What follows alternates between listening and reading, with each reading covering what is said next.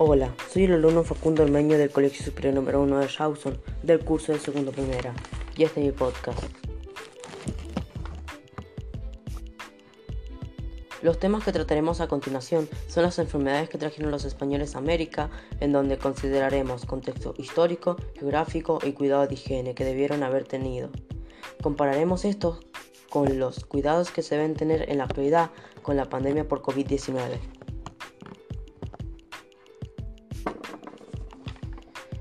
Destaquemos que el 12 de octubre de 1492 Cristóbal Colón llegó a lo que hoy conocemos como América, al encontrarse con las Antillas y desembocar en las islas Guanahani, que bautizó con el nombre de San Salvador.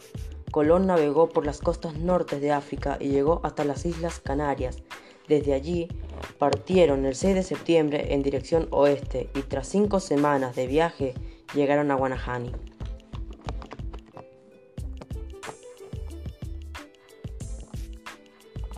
Ahora, haciendo mención a las enfermedades que trajeron los españoles, podemos decir que estudios recientes parecen señalar que no fueron tanto las armas las que marcaron diferencia, sino enfermedades infecciosas traídas por los conquistadores españoles, como la viruela, el sarampión, la peste bubónica, la difteria, la escarlatina, la viruela y la fiebre amarilla.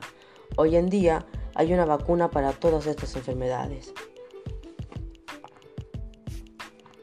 En lo que se refiere a cuidado de higiene que debieron haber tenido los españoles, encontramos lavado de verduras y limpieza de carne antes de que se iba a consumir.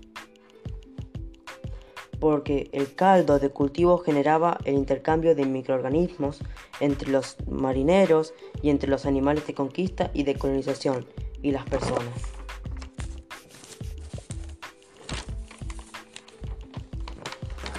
Por lo tanto, la falta de lavado de manos, higiene personal y alimentaria fueron causa de enfermedades.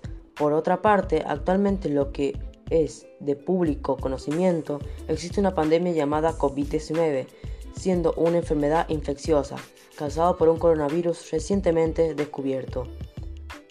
La mayoría de personas que enferman de COVID-19 experimentan síntomas leves a moderados y se recuperan sin tratamiento especial. Por lo tanto, se recomienda alimentación sana, planificación de compras para varios días, mantener rutinas de horarios con las comidas, actividad física suave, bienestar emocional, lavado de manos, uso de barbijo y distanciamiento social de 2 metros. Muchas gracias por escuchar mi podcast. Hasta la próxima.